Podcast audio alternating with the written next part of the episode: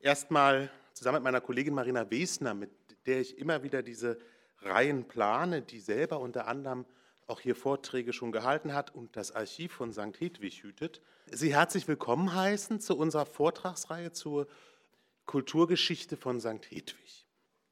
Wir sind heute bei einem Thema, was sich jetzt erstmal vom Titel Aufbrüche, Enttäuschung, Transformationen, der ostdeutsche Katholizismus in den Jahren 1970 bis 90 ja fast so wegliest, was aber für die Entwicklung der Kirche einfach relevante Jahrzehnte sind.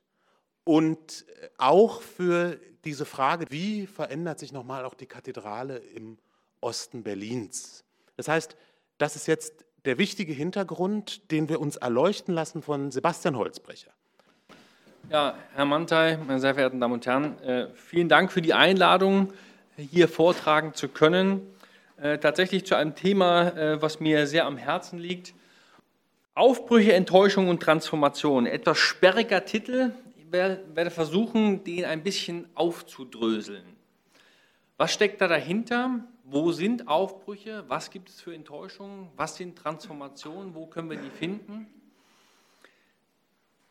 Ich bin der Bitte um diesen Vortrag und dieses Thema sehr gerne nachkommen, auch deshalb, weil das Thema ganz aktuell reizvoll ist. Warum? Weil wir uns kirchlich betrachtet, so meine ich jedenfalls, in einer Phase befinden, die mit der Situation der 70er und 80er durchaus vergleichbar ist. Aufbrüche und leider sich abzeichnende Enttäuschungen. Dass wir politisch, das sage ich mit einer gewissen Pause, dass wir politisch möglicherweise auch auf einen neuen Kalten Krieg zusteuern und diesen beiden Jahrzehnte, die 70er und die 80er Jahre, wieder in einer Art und Weise aktuell und virulent werden, hätte ich zu Beginn des Jahres 2022 nicht gedacht. Wenn man sich jetzt vor Augen hält, die Kuba-Krise 1962, 1982, 81, 82 die Stationierung der Pershing-2-Raketen. Zweimal binnen 20 Jahren stand die Welt im Grunde genommen am atomaren Abgrund. Und nun wird das Modell der Abschreckung politisch, militärisch wieder diskutiert und genutzt. Als Historiker weiß ich, dass Geschichte nicht linear abläuft und dass sie sich deshalb auch nicht wiederholt. Aber wenn ich das gestehen darf, ich bin doch erschrocken von den offensichtlichen Parallelen, die sich bei der aktuellen Rhetorik zeigen und ihren Parallelen eben in der sprachlichen, medialen und politischen Aufrüstung der 70er und 80er Jahre des vergangenen Jahrhunderts.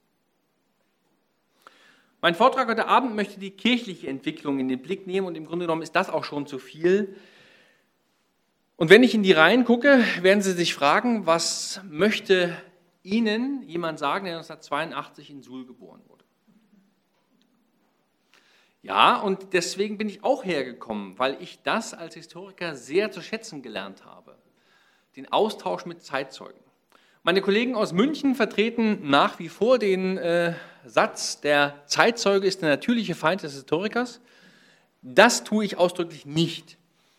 Denn ähm, seit 2007, 2008 beschäftige ich mich mit ostdeutscher Kirchengeschichte und habe den Austausch mit Zeitzeugen immer wieder als sehr bereichernd erlebt, weil das DDR-System so komplex ist und im Grunde genommen in keine Schablone hineinpasst, dass das, was wir als Historiker und Historikerinnen erforschen, immer nur ein bestimmter systemischer Blick ist. Und wenn das nicht unterfüttert wird mit den Erfahrungen, die Menschen ganz konkret gemacht hat, haben, äh, dann bleibt da etwas aus.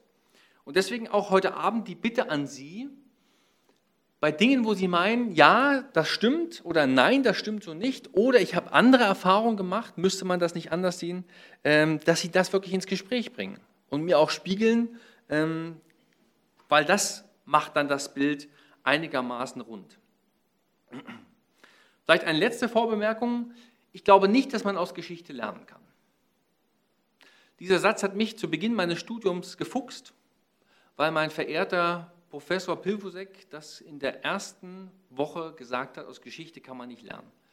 Und ich habe knapp 20 Jahre gebraucht, um zu verstehen, warum das wirklich so ist. und jetzt sage ich das meinen Studierenden auch, man kann aus Geschichte nicht lernen. Man kann aber, indem man sich mit Geschichte beschäftigt, sensibel werden für bestimmte Entwicklungen, für bestimmte Ereignisse, für bestimmte Bewegungen. Wir können daraus nicht ein bestimmtes Handlungsmuster ableiten. Aber zwei Dinge, glaube ich, die wirklich aus der Geschichte lernbar sind. Erstens, welche Optionen auf dem Tisch liegen. Und diese Option und die Vielfalt von Optionen, die ist es, was auch immun macht gegen die Behauptung, es gibt immer nur einen Weg und den müsse man jetzt gehen und der sei alternativlos. Dass man sich also mit Geschichte beschäftigt, immunisiert gegen diese Behauptung, es gibt immer nur einen Weg. Der Vortrag heißt Aufbrüche, Enttäuschung und Transformation.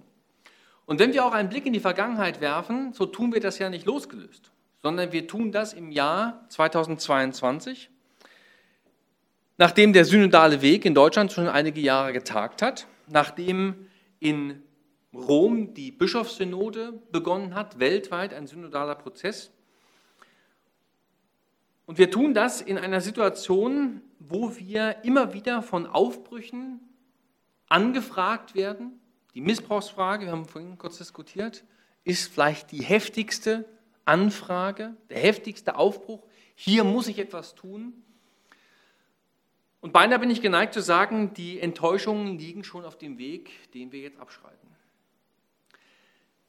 Mein Vorschlag für den heutigen Abend besteht darin, dass wir mit Blick in die Vergangenheit bestimmte Momente des Aufbruchs fokussieren, dass wir bestimmte Phasen der Enttäuschung abschreiten und fragen, warum ist es so gekommen?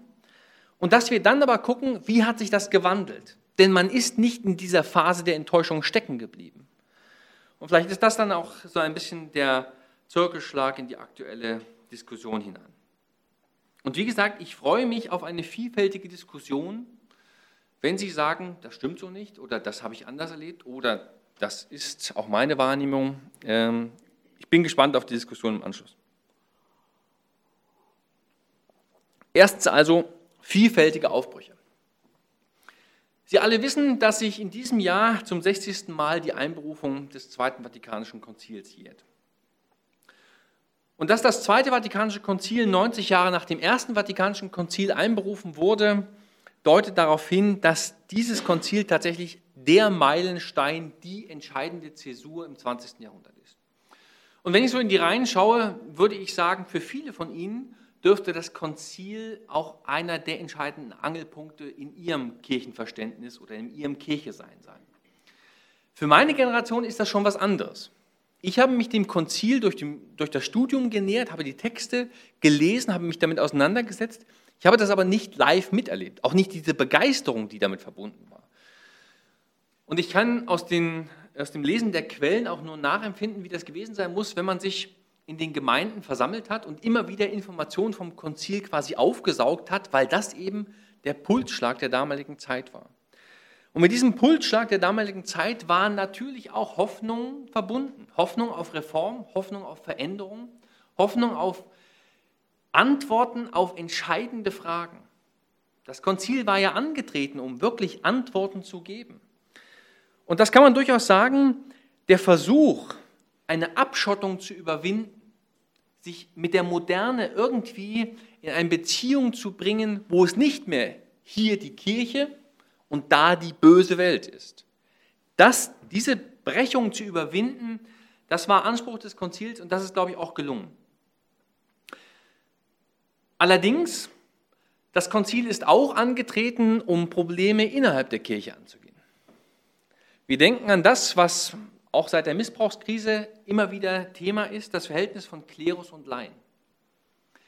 Seit der Reformation, meine Damen und Herren, hat sich im Grunde genommen ein Verhältnis etabliert, auch natürlich in der Auseinandersetzung mit den Kirchen der Reformation, wo wir eine Zweiklassendynamik haben. Priester und Laien.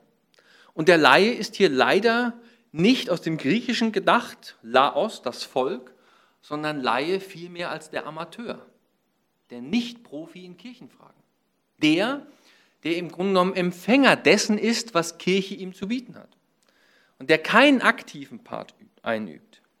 Und dieses Verhältnis, dass Laien in der Kirche eben nur Empfänger sind, will nicht sagen Befehlsempfänger, aber Empfänger, das war auch ein Thema, was das Konzil angehen wollte. Weitere Themen, Ökumene, Religionsfreiheit, Verhältnis zu den nichtchristlichen Religionen, die Auseinandersetzung um die modernen Kommunikationsmittel und so fort. Zweifellos ist das Konzil tatsächlich auch der große Aufbruch gewesen. Und wenn Sie sich die vielen Texte anschauen, die komplexen und äußerst schwierigen Prozesse, wie diese Texte entstanden sind, dann ist klar, man hat es sich damals nicht leicht gemacht. Man wird festhalten können, jetzt mit Rückblick auf 60 Jahre Konzilseröffnung, das Konzil hat die entscheidenden Themen angesprochen. Und das Konzil hat die entscheidenden Themen auch nicht randständig bearbeitet, sondern ist frontal auf sie zugegangen. Und auch wenn eine kleine Gruppe aus Kardinälen und Bischöfen um Marcel Lefebvre und die Pius-Brüder glauben, dass genau dieses Konzil ein Bruch mit der Tradition ist, hat die Mehrheit erkannt, und ich glaube, das ist äh, auch tatsächlich aus der inneren Logik des Konzils sinnvoll, dass dieses Konzil nicht der Bruch ist, sondern die Aufgabe, die Tradition im 20. Jahrhundert fortzusetzen. Insofern ist tatsächlich der Geist der Erneuerung, der in diesem Konzil anzutreffen ist, der Geist des Aufbruchs für die 60er und beginnenden 70er Jahre entscheidend. Dass dieser Geist der Erneuerung nicht immer identisch ist mit den Buchstaben des Konzils, sondern dass im Grunde genommen wir unterscheiden müssen, letztlich, zwischen dem, was quasi für eine Aufbruchsstimmung, für ein Spirit, für einen Geist herrschte und dem, was tatsächlich in den Texten drinne steht. Diese Diskrepanz ist für die Enttäuschungen, die später dann zu beschreiben sind, im Grunde genommen die Grundlage. Denn es wurden so große Hoffnungen, so große Aufbrüche mit dem Konzil verbunden, die letztlich kaum einhaltbar waren, egal was das Konzil hätte äh, beschließen, beschreiben können. Dort sind Erwartungen entstanden, die hätten kaum getilgt werden können oder äh, erfüllt werden können. Wenn wir einen Blick auf diese Aufbrüche und die großen Erwartungen werfen, dann natürlich das, was am ersten greifbar ist, die Liturgie. Ich kenne die alte Liturgie nicht mehr. Ihnen wird das noch etwas sagen. Äh, ich habe das einmal erlebt, ähm, eine ähm, Messe nach altem Ritus und war gelinde gesagt irritiert. Äh, und mir ist danach besonders klar geworden, warum das so ein großer Wurf war, die Liturgiereform. Weil sie auch in die kleinste Gemeinde hinein wirklich etwas verändert hat. Und das konnte man Sonntag für Sonntag spüren. Aktive Teilnahme, Volkssprache, ein Wandel der Aufstellung im Kirchenraum. Das ist jetzt nicht mehr ein der Priester und Gott, sondern der Priester für uns im Gespräch mit Gott und wir als Gemeinde vor Gott. Dieses neue Verständnis als Ritual, als kommunikativer Ort, das ist sicherlich einer der wesentlichen Aufbruchspunkte für das Konzil. Für Ostdeutschland natürlich die Frage nach dem Engagement dem Dialog mit der Welt. Und nicht irgendeine Welt, sondern die sozialistische, auf dem Weg zum Kommunismus befindliche DDR-Welt, die DDR-Diktatur. Nebenbemerkung, Sie glauben nicht, was, ich bin ja gerade in Ringsburg, davor war ich in Hamburg und in Mainz und in Köln, wie das Wissen um die Geschichte Deutschlands im 20. Jahrhundert beinahe völlig erodiert ist bei den aktuellen Studierenden. Das macht mich wirklich also sprachlos, wenn ich von DDR und der Bundesrepublik spreche und ganz große Fragezeichen in den Augen auftauchen. Ich hatte eigentlich angenommen, das sei nicht der Fall. Äh, Im Grunde genommen mache ich äh, äh, in der Studieneingangsphase Geschichtsunterricht, äh, um irgendwie ein Niveau herzustellen, mit dem man jetzt arbeiten kann. Klammer zu. Für die DDR, wie war Kirche und Christsein in der DDR möglich? Sie alle kennen das, diese berühmten Metaphern, die die Bischöfe gebraucht haben. Gärtnerei im Norden, Wilhelm Westkamp, das fremde Haus Otto Spülbeck und Alfred Bengsch, der Christ, der in der Löwengrube sitzt und den Löwen weder streichelt noch am Schwanz zieht. Das sind vielleicht so die Bilder, die bis in die 60er, Anfang der 70er Jahre gegolten haben. Und jetzt aber die Frage, wenn man dieses wir und die, drinnen und draußen, Kirche und Welt nicht mehr so dualistisch sieht, kann man dann tatsächlich noch dieses Bild von der Christ sitzt in der Löwengrube und wird den Löwen weder streichen noch am Schwanz ziehen, durchhalten. Etwas provokant gefragt, ist das wirklich noch Kirche Jesu Christi, wenn sie sich nicht darum schert, was jenseits ihrer Sakristeimauern ist, jenseits ihrer Kirchenmauern? Bischof Sterzinski hat das 1990 äh, sehr deutlich formuliert. Kirche hat sich sehr mit sich selbst beschäftigt und muss es auch. Aber dass Kirche auch immer Mission ist, das heißt über sich hinausgehen muss, nicht optional, sondern muss, dieser Gedanke war leider unterrepräsentiert und das war eben eine große Hoffnung, ein großer Aufbruch des Konzils, jetzt nicht mehr so isoliert zu sein. Ein anderes Beispiel Ökumene. Auch hier der große Aufbau des Konzils. Sie wissen, und ich kenne es noch aus der Literatur, wenn ich so in die Reihen schaue, Sie werden das noch erlebt haben. Phasen und Wellen der Ökumene. Nur um das an einem Beispiel kurz deutlich zu machen. 1917 beginnt im Grunde genommen weltweit diese große ökumenische Bewegung. Für Katholiken ist es zu dieser Zeit noch verboten, in eine evangelische Kirche nur hineinzugehen. Nach dem Zweiten Weltkrieg, die Flüchtlinge und Vertriebene kommen hier in, nach Mitteldeutschland, wo es ja kaum katholische Kirchen gibt. Dort müssen die Christen, die katholischen Christen in evangelische Kirchen. Und plötzlich, weil man quasi die Kirche miteinander teilt, gibt es ein sehr großes ökumenisches Miteinander. Und von da an gibt es wie so Wellenbewegungen auf und ab, auf und ab. In dem Moment, wo die Katholiken anfangen, eigene Kirchen zu bauen, was nimmt ab? ökumenische Gastfreundschaft. Mit dem Konzil hat das wieder, weil das Thema Ökumene so gepusht wird, wieder eine Hochphase, auch mit den 70er Jahren. Und dann nimmt das wieder ab, bis es in den Mitte der 80er Jahren wieder hochgeht, bis etwa 1989, 90. Und 1990 fängt die Diskussion an, kann es denn sein, dass die äh, Katholiken die Trittbrettfahrer der evangelisch gemachten Revolution in der DDR sind? Und da ist die Ökumene wieder auf dem Weg nach unten. Und das lässt sich in den Folgejahren auch immer wieder zeigen. Es sind Wellenbewegungen. Und das Konzil ist gerade so ein, ein Moment, wo diese Welle eben äh, relativ weit oben ist.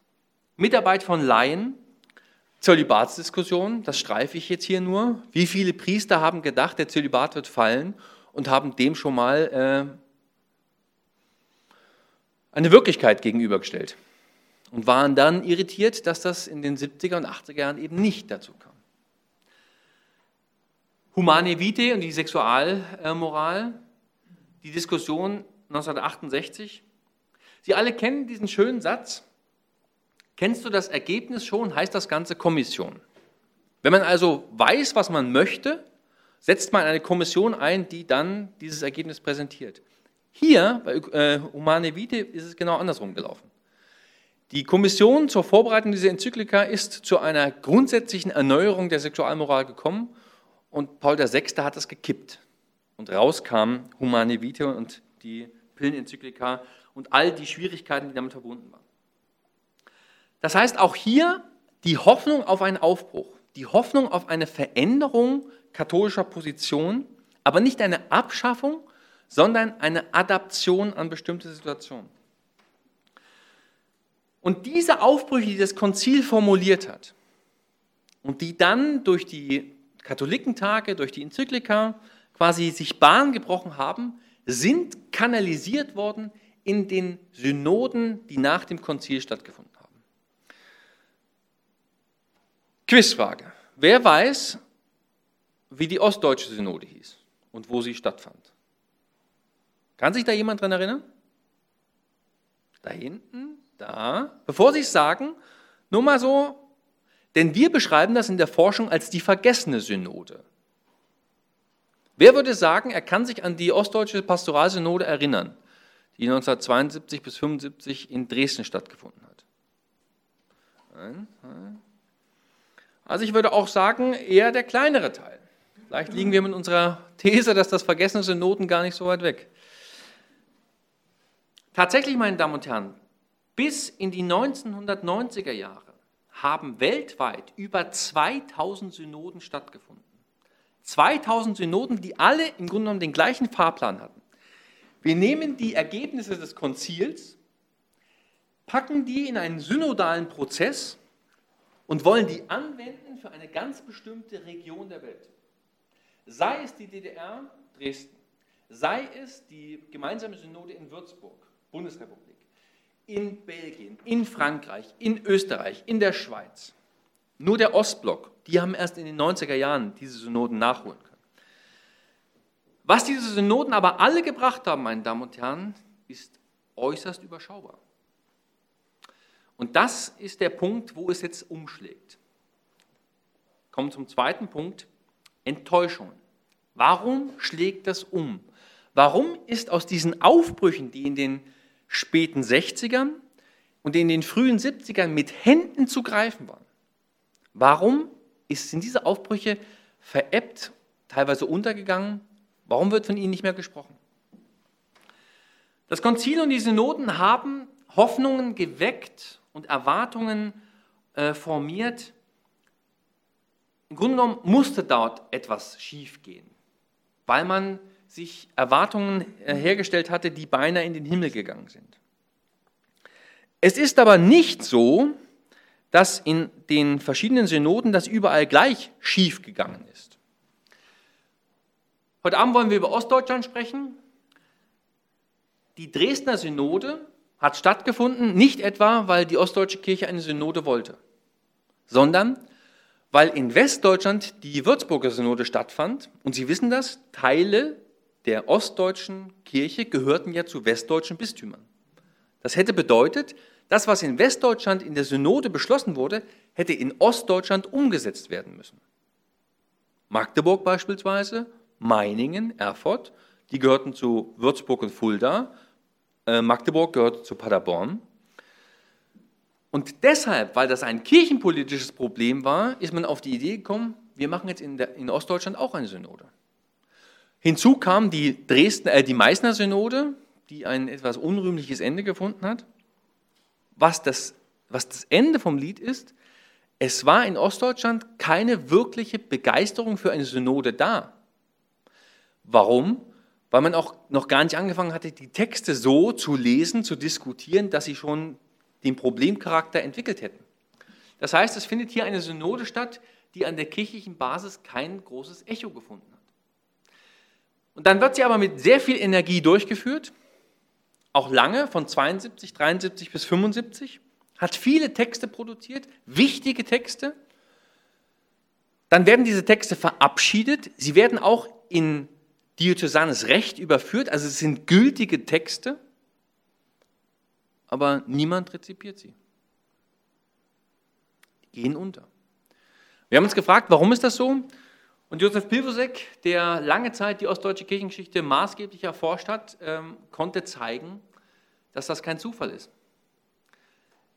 Bischof Bengsch hat dem DDR-Staat signalisiert, die Kirche, die ostdeutsche Kirche wird diese Synode nicht rezipieren. Schlimmer noch, der Staat müsste sich keine Sorgen machen, dass die Reformimpulse, die dort formuliert sind, langfristige Auswirkungen haben, denn die Bischöfe seien nicht daran interessiert, dass es zur Rezeption der Synode kommt und damit auch nicht zur Rezeption des Konzils. Wenn man das nämlich gewollt hätte, schreibt Bengsch weiter, und wie wir dann aus den Stasi-Akten gefunden haben, ist das auch so umgesetzt worden. Wenn man gewollt hätte, dass die Synode umgesetzt wird, hätte man ein Synodensekretariat eingerichtet, das danach dafür gesorgt hätte, dass sie umgesetzt wird. Man hat aber nur die Texte publiziert und das Synodensekretariat, was quasi den langfristigen Rezeptionsprozess voranbringen wollte, einfach hinten runterfallen lassen. Meine Damen und Herren, diejenigen, die das damals schon kritisch gesehen haben, schrieben, die heißen Eisen, die zentralen Streitthemen, nämlich das Verhältnis zwischen Staat, Kirche und Gesellschaft, Wehrdienst, Jugendweihe, Mauer, Schießbefehl, Zusammenarbeit mit den Marxisten, Zölibat, Atombombe und deutsche Spaltung. Diese Themen, die letztlich unter den Fingernägeln gebrannt haben, sind in der Synode nicht drangekommen oder wenn, nur so versteckt, dass es kirchenpolitisch nicht zum Problem werden konnte. Und diejenigen, die damals schon Kritik geübt haben, haben formuliert, dass man von einem Wirklichkeits- und Relevanzverlust der Kirche sprechen müsste, wenn die Synode die Augen verschließt vor den wirklichen Fragen und stattdessen von Riten, Gesetzen und Themen diskutiert, die niemand mehr ernst nimmt.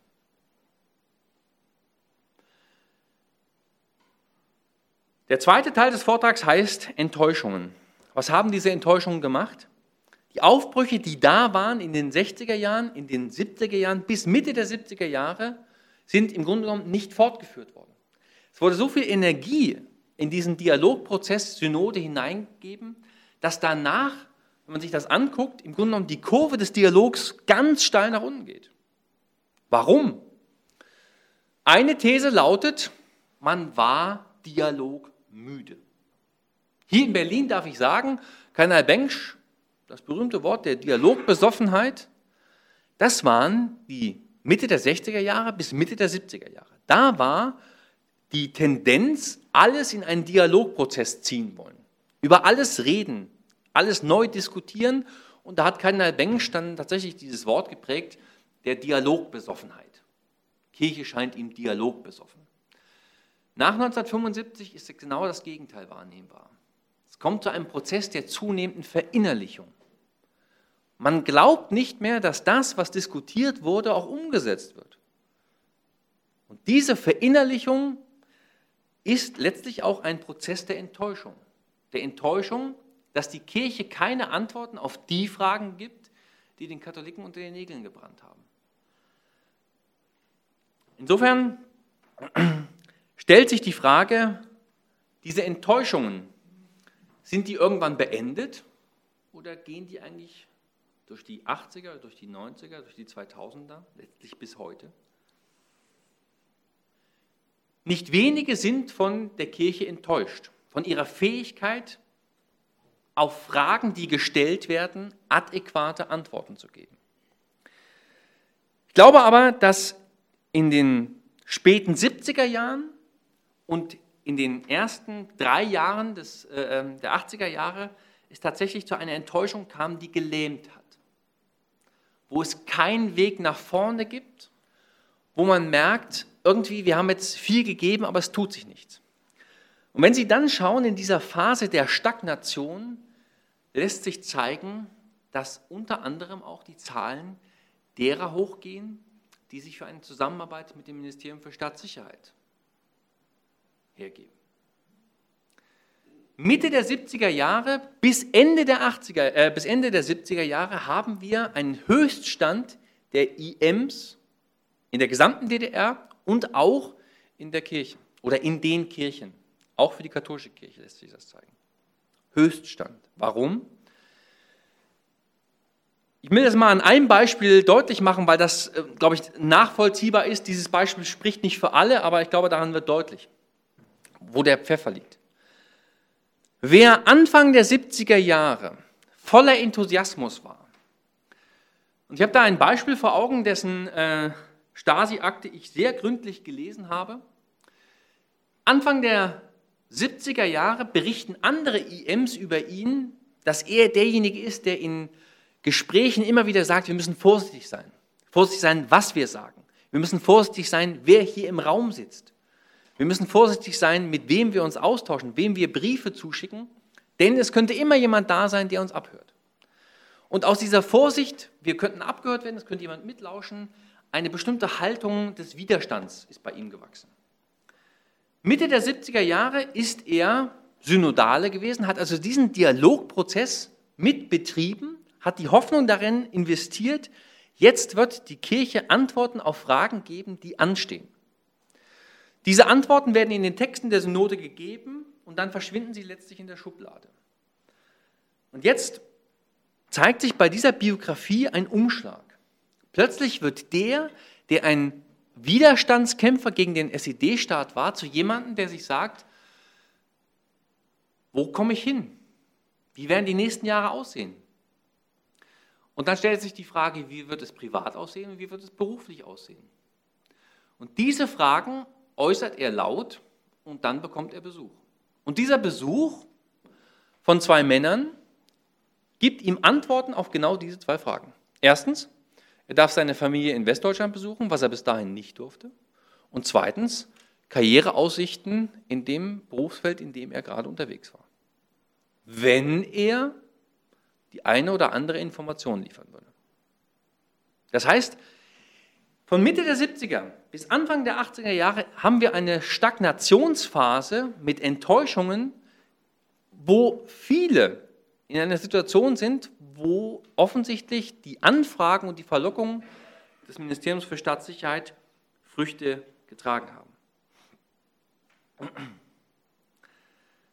In dieser Zeit Mitte der 70er, Anfang der 80er Jahre merken wir auch einen verschärften Kampf um die Jugendweihe. Das ist ja seit den 50er Jahren geführt worden. Jetzt, Mitte der 70er bis Mitte der 80er, eine verschärfte Pflicht zur Jugendweihe. 1978 die Einführung des Wehrkundeunterrichts und damit die ziel- und planmäßige Erziehung der Kinder zum Hass auf den Klassenfeind. Die Frage nach dem Fahneneid nach der Verweigerung des Militärdienstes und der Lösung durch die Bausoldaten, auch alles Fragen, die in die 70er Jahre hineingehören. Und hier zeigt sich jetzt etwas, was dann zur Lösung dieser Stagnation, dieser Enttäuschung beiträgt.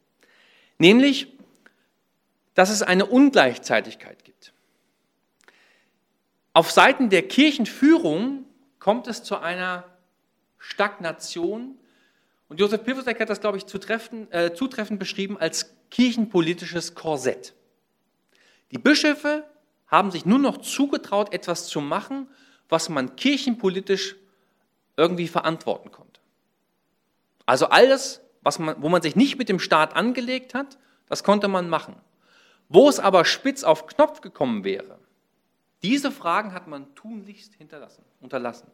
Und dieses kirchenpolitische Korsett, das hatten die Bischöfe vor allem in der Ära Bengsch, aber auch noch zu Beginn der 80er Jahre sehr stark zu spüren bekommen, dass sie das in ihrem Handeln lähmt. In den Gemeinden tut sich aber Anfang der 80er Jahre ein Wandel auf. Und diesen Wandel möchte ich als Transformation beschreiben und das ist jetzt der dritte Punkt meiner Ausführung. Bleibt man in den Enttäuschungen stecken oder tut man etwas? Macht man etwas? Natürlich hat es, das wissen Sie besser als ich, auch in den Gemeinden damals Erosionserscheinungen gegeben. Leute sind weggeblieben, sind nicht mehr zur Kirche gekommen, haben sich anders entschieden. Wenn Sie die Katholikenzahlen in Ostdeutschland äh, sich vor Augen führen, nach Flucht und Vertreibung durch den Zweiten Weltkrieg haben wir 2,8 Millionen Katholiken in der sowjetischen Besatzungszone in der DDR. Und bis 1990 geht das auf 900.000 zurück. Das heißt, es gibt nicht nur Erosionen so am Rand, sondern es bröckelt durchaus auch mitten in den Gemeinden. Allerdings es tut sich auch etwas in den Gemeinden, Aufbrüche, die nicht davon ausgehen, dass die Kirchenleitung etwas vorgibt, sondern das sind Aufbrüche, die aus den Gemeinden selbst kommen. Einige Beispiele seien genannt. Erstens, das Prinzip der Familienkreise, das ursprünglich von Hugo Aufterbeck in Erfurt installiert wurde, dann aber über die gesamte DDR sich ausgebreitet hat, hier auch wieder die Rückfrage an Sie. Ist das in Berlin auch so intensiv betrieben worden? Dieses Prinzip der Familienkreise ist in den 70er und 80er Jahren nochmals forciert worden, weil auch der Druck von außen so stark war, aber auch, weil man sich quasi gegen die Erosion in den Gemeinden zur Wehr setzen wollte. Ein zweites Phänomen, die Friedensbewegung. Die Friedensbewegung in der DDR ist maßgeblich evangelisch geprägt gewesen. Und dennoch ist es an ganz vielen Gemeinden so gewesen, dass Katholiken ohne irgendwelche Manschetten zu haben, einfach sich in diese ökumenische Dimension der Friedensbewegung hineingegeben haben, ganz selbstverständlich in evangelische Kirchen, in evangelische ähm, Gemeinden gegangen sind und sich dort mit artikuliert haben.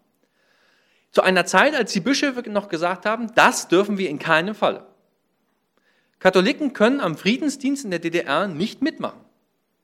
Das wandelt sich erst 1983 ganz, ganz zaghaft. Die Gemeinden sind da aber schon relativ weit, jedenfalls in einzelnen äh, Bereichen. Natürlich nicht die Mehrheiten, aber es lässt sich zeigen, da tut sich etwas. Und es tut sich auch etwas im Bereich der Ökumene.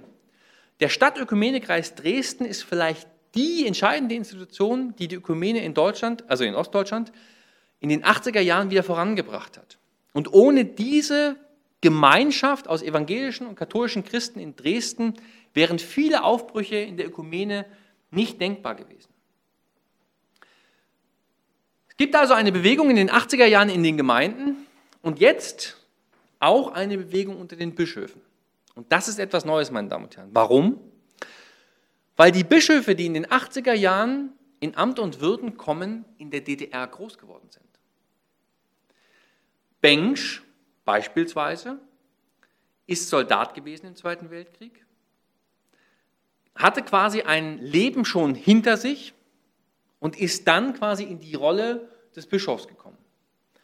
Kannte die DDR aus einem bestimmten Winkel, aber wenn Sie sich die anderen Bischöfe anschauen, die jetzt in den 80er Jahren Bischöfe werden, das sind fast ausnahmslos Schlesier und diejenigen, die in der DDR groß geworden sind. Die sind zwar in Breslau meistens geboren oder in Schlesien geboren, dann aber in Ostdeutschland aufgewachsen. Das heißt, die kannten nichts anderes als die DDR.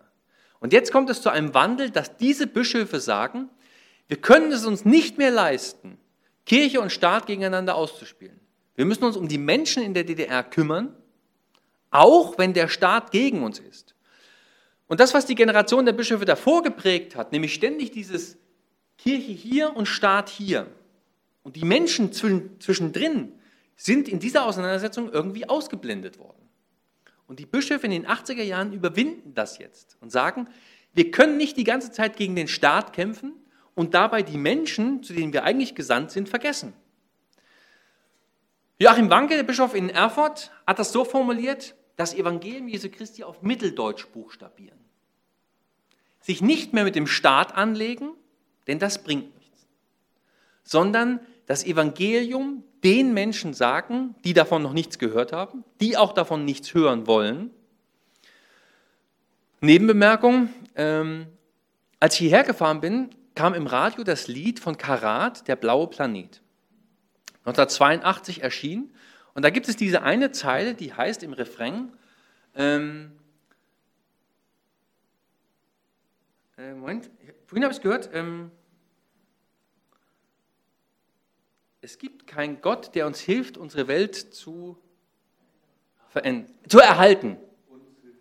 Uns hilft kein Gott, äh, äh, diese Welt zu erhalten. Richtig, genau. Vielen Dank. Also Sie merken, Zusammenarbeit funktioniert. 1982, neun Wochen in den Top 10, ich glaube äh, kurz auf Platz 1, dann äh, Platz 2, Platz 3. Aber dieses Bewusstsein Anfang der 80er Jahre ist etwas, wo man merkt, äh, Glaube, Christsein, äh, eine Welt jenseits des Materialismus ist irgendwie weitgehend ausgeblendet. Natürlich ist das die ökologische Frage, die damals schon auftaucht, aber ganz deutlich, Glaube, Religion, Christentum hat in der DDR-Gesellschaft keinen Platz, darf keinen Platz haben und macht sich auch in der Kunst deutlich, das ist nicht mehr satisfaktionsfähig. Religion gibt keine Antworten mehr. Und das ist eigentlich das Problem, ähm, was im 20. Jahrhundert die Kirche verschlafen hat. Aus dem 19. Jahrhundert kommend waren immer diese zwei großen Blöcken, Blöcke, Kirche und Welt. Und je mehr man sich quasi in diese zwei Lager geflüchtet hat, desto weniger konnte man Antworten geben. Und dass dieser Säkularisierungsprozess, den wir jetzt radikal erleben, der kommt nicht von ungefähr, der kommt auch nicht plötzlich, der entwickelt sich schon 100 Jahre. Nur jetzt hat er ein Ausmaß erreicht, was eben kaum mehr ähm, ich will sagen aufgehalten, aber zurückgedreht werden kann. Und warum? weil es auch lange Zeit verpasst wurde, Antworten auf drängende Fragen zu geben. Ich glaube schon, dass das Christentum diese, Fragen geben, diese Antworten geben kann. Sie werden aber nicht gegeben. Transformation. Bischöfe an den Gemeinden. Letztes Beispiel, Katholikentreffen 1987. Kann sich da jemand dran erinnern? Katholikentreffen 1987 ist im Grunde genommen der erste ostdeutsche Katholikentag gewesen, weil er geplant wurde nach dem Muster eines Katholikentags. Der ostdeutsche Katholizismus wollte sich mit den Problemen der damaligen Zeit auseinandersetzen, diskutieren, in Diskussionsforen und dann eine Meinung bilden. Am Ende ist daraus nichts geworden. Es gab dann quasi das Katholikentreffen und das kleine Katholikentreffen kurz davor, wo es wirklich zur Sache ging. Ähm, aber man merkt in den 80er Jahren, es tut sich was. Man möchte in der Enttäuschung, dass entscheidende Antworten ausbleiben, nicht stehen bleiben. Man möchte etwas tun und man wartet nicht so sehr, dass von oben etwas kommt, sondern es gibt Impulse an der kirchlichen Basis, die darauf drängen, wir müssen doch jetzt auch selber was tun. Eins ist natürlich ganz klar. Die ostdeutsche katholische Kirche ist eine Minderheitenkirche. Und in einer Minderheitenkirche haben es diejenigen, die für Veränderung eintreten, schwer.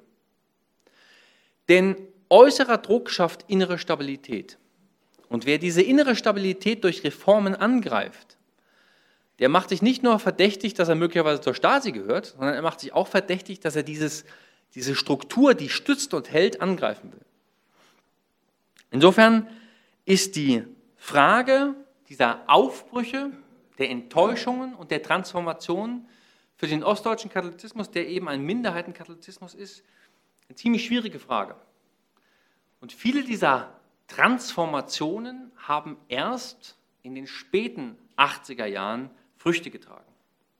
Nämlich einmal bei der Ökumenischen Versammlung 1988, 89 in Dresden und in Magdeburg. Und wenn Sie die Texte von dort lesen, das ist im Grunde genommen das Präludium für das Ende der DDR. Denn dort steht drinne, man braucht eine Verwaltungsgerichtsbarkeit, unabhängige Gerichte, Meinungsfreiheit. Und wenn das alles umgesetzt worden wäre, wäre die DDR am Ende gewesen. Diese Texte, die dort entstanden sind, 88, 89, also quasi Ende 88, Anfang 89, sind das, der geistige Echoraum für den Herbst 89.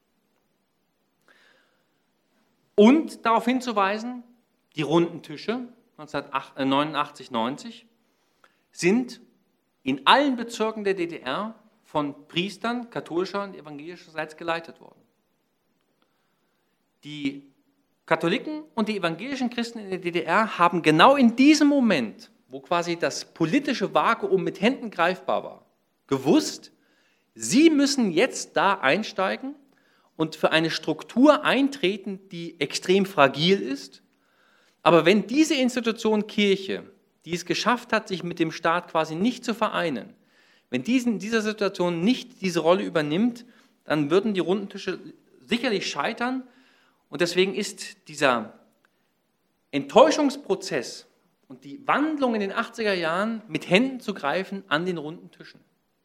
Hätte man gesagt, es ist alles umsonst, hätte es diesen Aufbruch da in den späten 80ern nicht gegeben.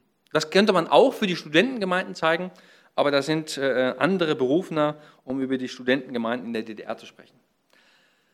Ich versuche mal zu einem Schluss zu kommen und einige Thesen aufzustellen.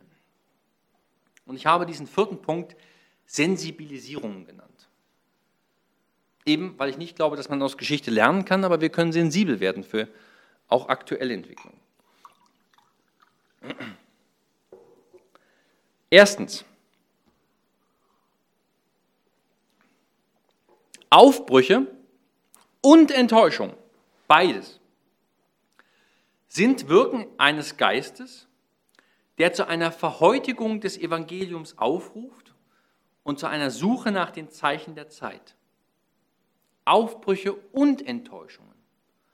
Aus nichts lernt man so gut wie aus Enttäuschungen und Fehlern. Das heißt, diese Aufbrüche, und auch die Enttäuschung sind kein unkirchlicher, kein unchristlicher Reformgeist. Denn es gehört zur Kirche immer dazu, sich zu verändern. Aktuell zu fragen, was sind denn die richtigen Antworten auf die Fragen, die gestellt werden. Denn, meine Damen und Herren, das ist vielleicht eines der Grundprobleme. Kirche gibt seit langer Zeit Antworten auf Fragen, die niemand mehr stellt. Ich glaube aber, und zwar aus theologischer Überzeugung und aus pastoralen Erfahrungen, Kirche kann Antworten geben, die relevant sind. Nur dazu braucht es eine bestimmte Sprache, eines bestimmten Echoraums und eines bestimmten Zutrauens, dass das, was dort gesagt wird, noch Relevanz hat. Die Missbrauchskrise hat viel von dem, was es dafür braucht, kaputt gemacht. Eine Ecclesia semper reformanda, also eine Kirche, die sich immer wieder erneuert. Diese Kirche ist glaubwürdige Zeugung des Evangeliums und ihre Aufgabe ist es, die Botschaft Jesu in die Jetztzeit, in unsere Zeit zu übersetzen. Und wo Reformen gelingen, sind keine Nestbeschmutzer, keine Nörgler und keine Querulanten am Werk. Auch die gibt es. Keine Frage, auch in der Kirche. Aber man muss unterscheiden. Nicht alle Aufbrüche sind eben Ausdrücke dieses Querulantentums, sondern Aufbrüche können auch Zeichen des Geistes sein, der die Kirche erneuern will. Zweitens, es muss mit Blick auf die vielen Synoden und deren ambivalente Rezeption die Frage erlaubt, werden, erlaubt sein, wie ernst die Kirchenleitungen strukturelle Erneuerungsprozesse nimmt. Ich habe es Ihnen gesagt, von 1966 fangen die ersten Synoden an, 1996 äh, sind ungefähr die letzten. Bis dahin 2000 weltweit. Und gebracht haben sie vergleichsweise wenig. Wenn also dieses Instrument der Synoden so oft praktiziert wird, aber so wenig bringt, was läuft dann schief? Und genau diese Frage müssen wir auch zum synodalen Weg jetzt stellen und zur Bischofssynode in Rom, die quasi 2023 ein Ende findet. Warum diese Vielzahl von Synoden, quasi ein Aktionismus, der viele einbindet, der viele Aufbrüche und Hoffnungen mitnimmt und dann aber, und das zeigen eben die letzten 50 Jahre, am laufenden Band Enttäuschungen hervorbringt und man kann im Grunde genommen sagen, das ist erwartbar. Man kann jetzt schon sagen, der synodale Prozess wird genau diese Erwartungen geschürt haben und sie nicht umsetzen können. Und das Problem ist, Thomas Sternberg hat gesagt, warum es zum synodalen Weg kommt, weil es fünf nach zwölf ist. Wenn es fünf nach zwölf ist und die äh, Reformen jetzt aber wieder äh, einen Weg der Enttäuschung gehen, ja, wie spät ist es dann? Und das ist, wie gesagt, kein Prozess, der neu ist. Über 2000 Synoden sind letztlich in den Sand verlaufen. Drittens, es gibt, und das lässt sich an der DDR sehr schön zeigen, so etwas, was man disparate Zeugnisgemeinschaft nennen könnte. Disparate Zeugnisgemeinschaft. Klingt ein bisschen akademisch, ist es auch. Was meint das? Das meint, dass in unterschiedlichen Bereichen unterschiedliche Personen oder Institutionen, die eigentlich für ganz unterschiedliche Dinge stehen, plötzlich gleiche Ideen, gleiche Ansätze, gleiche Ziele haben können. Für die 80er Jahre lässt sich das zeigen. Die neue Bischofsgeneration ist dafür eingetreten, dass nicht mehr die Auseinandersetzung Kirche und Staat im Zentrum stehen darf, sondern man sich den Menschen zuwenden muss.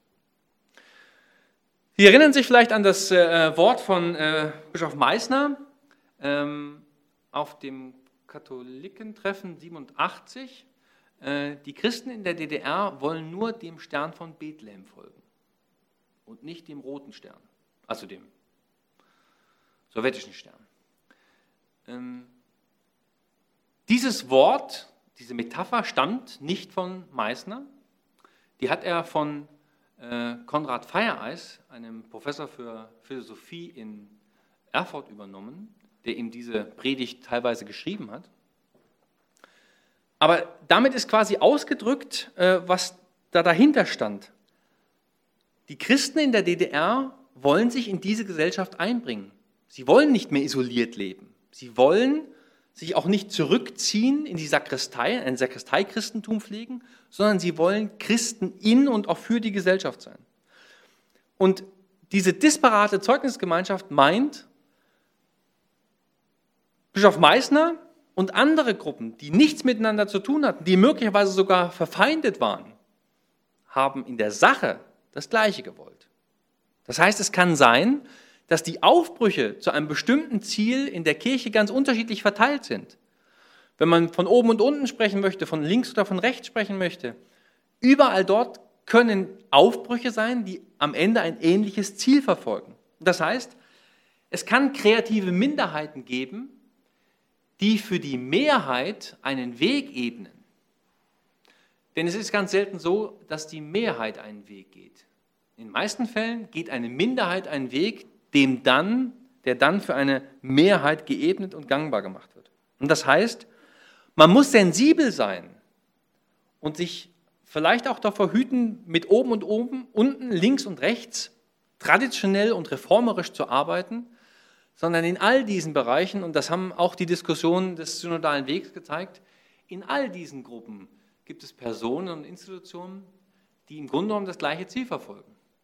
Sie schaffen es nur nicht, ihre Kräfte so zu bündeln, dass sie auch nach vorne gehen können gemeinsam. Und eine solche disparate Zeugnisgemeinschaft, die würde ich mir wünschen für den Ausgang des äh, synodalen Wegs, denn äh, das braucht es. Nicht rechts, links, oben, unten, Reformer und Bremser, sondern diejenigen, die etwas bewegen wollen. Und vielleicht ein letzter Gedanke, ein vorletzter.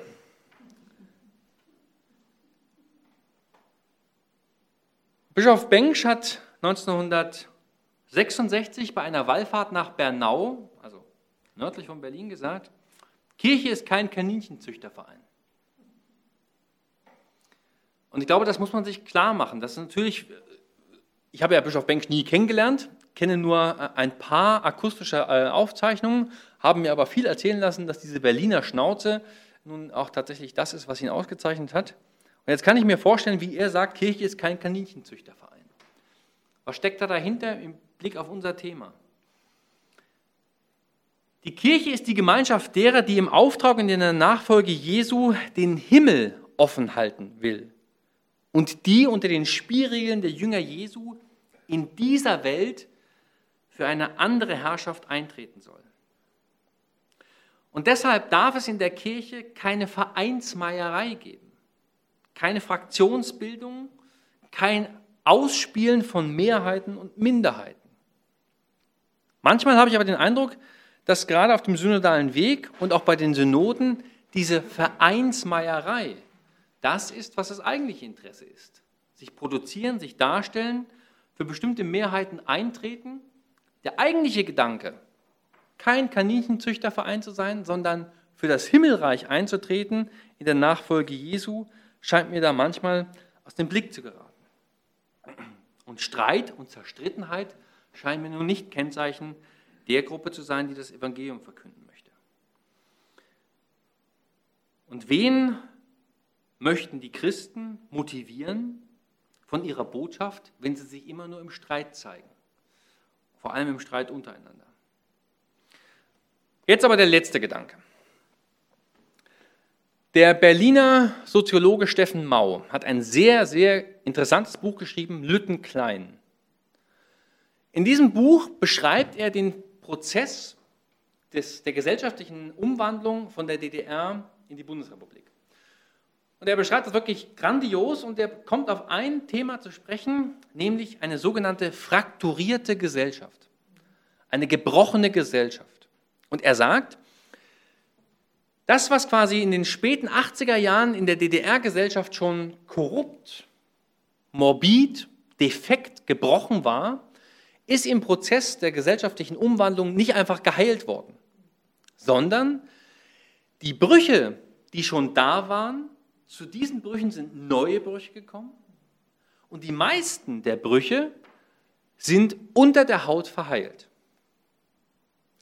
Und er führt das dann sehr schön aus, indem er sagt, diese Brüche sind unter der Haut verheilt, man sieht sie nicht. Aber das Problem ist, ein Knochen, der gebrochen ist, ist nicht mehr so widerstandsfähig wie einer, der quasi gesund ist. Und diese Brechungen überträgt er auf die Gesellschaft und sagt, unsere Gesellschaft ist möglicherweise auch deshalb so hoch zerstritten, weil wir mit ganz vielen Brüchen leben, die unter der Haut verheilt sind, die aber nie richtig ausdiskutiert wurden. Das könnte man für viele Fragen durchexerzieren, beispielsweise für die Frage von Stasi-Verstrickungen, eigenes Thema. Mein Anspruch oder meine Übertragung bei dieser Frage ist aber, müssten wir nicht eigentlich auch von einer frakturierten Kirche sprechen? Wie lange sind Fragen in der Kirche da, auf die es keine adäquate Antwort gibt? Wie lange werden bestimmte Fragen, die da sind, einfach weggedrückt, nicht diskutiert? Und wie viele Brüche, und da kommen wir auch in das Thema Missbrauch, wie viele Brüche sind einfach unter der Haut geblieben, verheilt, aber letztlich nicht so verheilt, dass sie ausgeheilt sind, sondern sie sind einfach nur aus dem Blickfeld verschwunden. Und eine so in sich gebrochene Kirche, eine frakturierte Kirche, ist nicht widerstandsfähig. Sie ist offen gesagt auch nicht besonders attraktiv. Und sie hat schon gar nicht das, was es braucht, nämlich ein Bekennermut. Und meine Frage ist, im Rückblick auf die 70er und die 80er und dann den Anfang der 90er Jahre mit den Aufbrüchen, mit den Enttäuschungen, mit den Transformationen, wo sind eigentlich diese Brüche? Und wie geht Kirche, wie, geht, wie gehen Gemeinden, wie gehen einzelne Christen mit diesen Brüchen um? Seit drei Jahren erleben wir, dass diese Brüche nicht mehr versucht werden zu heilen oder geheilt zu werden, sondern dass die Zahl derer, die die Kirche verlassen, exorbitant gewachsen ist. Und das kann sich Kirche im Grunde genommen nicht leisten. Nur wenn Kirche nicht anfängt, an diesen Brüchen unter der Haut zu arbeiten und wieder ein Skelett hinzustellen, das aufrecht stehen kann, das dann auch ansprechend ist, dann äh, sind wir noch lange nicht äh, in der Talsohle angekommen, von der mancher so spricht, sondern dann sind wir immer noch auf dem Weg nach unten. Ich hoffe nicht, dass das der Fall ist. Und ich hoffe, dass der Blick auf die Vergangenheit zeigen kann, ja, es hat gigantische Aufbrüche, gigantische Erwartungen und Hoffnungen gegeben. Und die sind gigantisch enttäuscht worden. Und dennoch hat das nicht dazu geführt, dass man sich von der Kirche abgewandt hat, dass man ihr vollends den Rücken zugekehrt hat, sondern dass man versucht hat, Christsein auch ganz individuell zu leben, eigenverantwortlich, ohne dass man von oben einen Auftrag dazu bekommen hat. Und ich wünsche mir als Sensibilisierung für heute, dass wir durchaus kritisch an solche Projekte wie synodale Wege, Bischofssynoden und dergleichen herangehen und fragen, ja nicht nur abhalten, sondern danach auch rezipieren und dass wir sensibel sind, dass bestimmte Aufbrüche auch von unten wachsen müssen, auch bei jedem Einzelnen wachsen müssen. Und vielleicht ist das ein, eine Frucht des Rückblicks auf diese Zeit. Diese Aufbrüche sind gewachsen, sie sind zurechtgestutzt worden, aber sie sind wieder gewachsen. Und äh, das glaube ich ernsthaft, wenn die Kirche im Geist Jesu Christi aktiv ist, dann kann sie auch nach enttäuschten Hoffnungen wieder neue Aufbrüche wagen. Vielen Dank.